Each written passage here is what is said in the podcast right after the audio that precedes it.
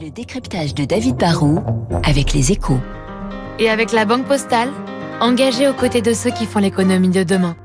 Bonjour David. Bonjour Renaud. Les prix commencent à baisser sur le marché immobilier français.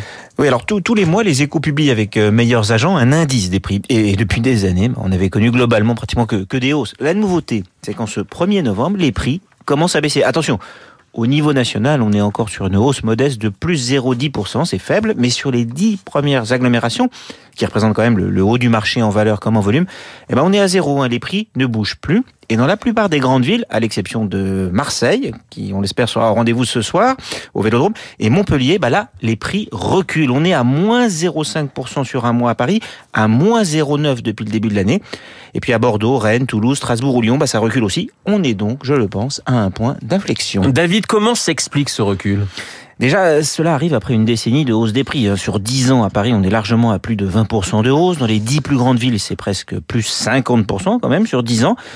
Et le pouvoir d'achat des ménages n'a bien sûr pas progressé dans, dans, les mêmes proportions. Donc quand vous avez un ralentissement économique comme maintenant, une inflation qui pèse sur le porte-monnaie et puis une hausse des taux d'intérêt qui limite la capacité d'emprunt des ménages, bah, tout est réuni forcément pour que le marché recule un peu. Est-ce que le marché pourrait s'écrouler? C'est la grande question. Ouais, c'est trop tôt pour faire ce genre de prophétie. Hein. Pour, pour un effondrement, il faudrait à la fois que la crise économique soit terrible, on n'en est pas là, que les taux flambent et que plein de ménages n'aient pas le choix, qu'ils soient obligés de vendre à n'importe quel prix.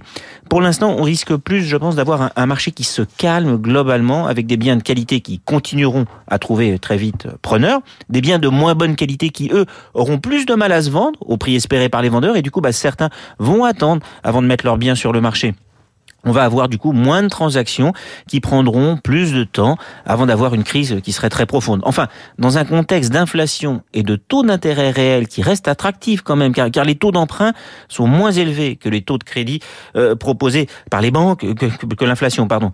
L'immobilier peut rester un bon placement. Il y aura peut-être un peu moins de vendeurs, mais pour l'instant, il reste des acheteurs. Le décryptage de David Barrou sur l'antenne de Radio Classique. Dans quelques secondes, le journal de 8h. Je vous rappelle mon invité à 8h15, le grand spécialiste de l'islam et du monde arabe, Gilles Kepel, qui publie chez Gallimard Enfant de Bohème. Tout de suite.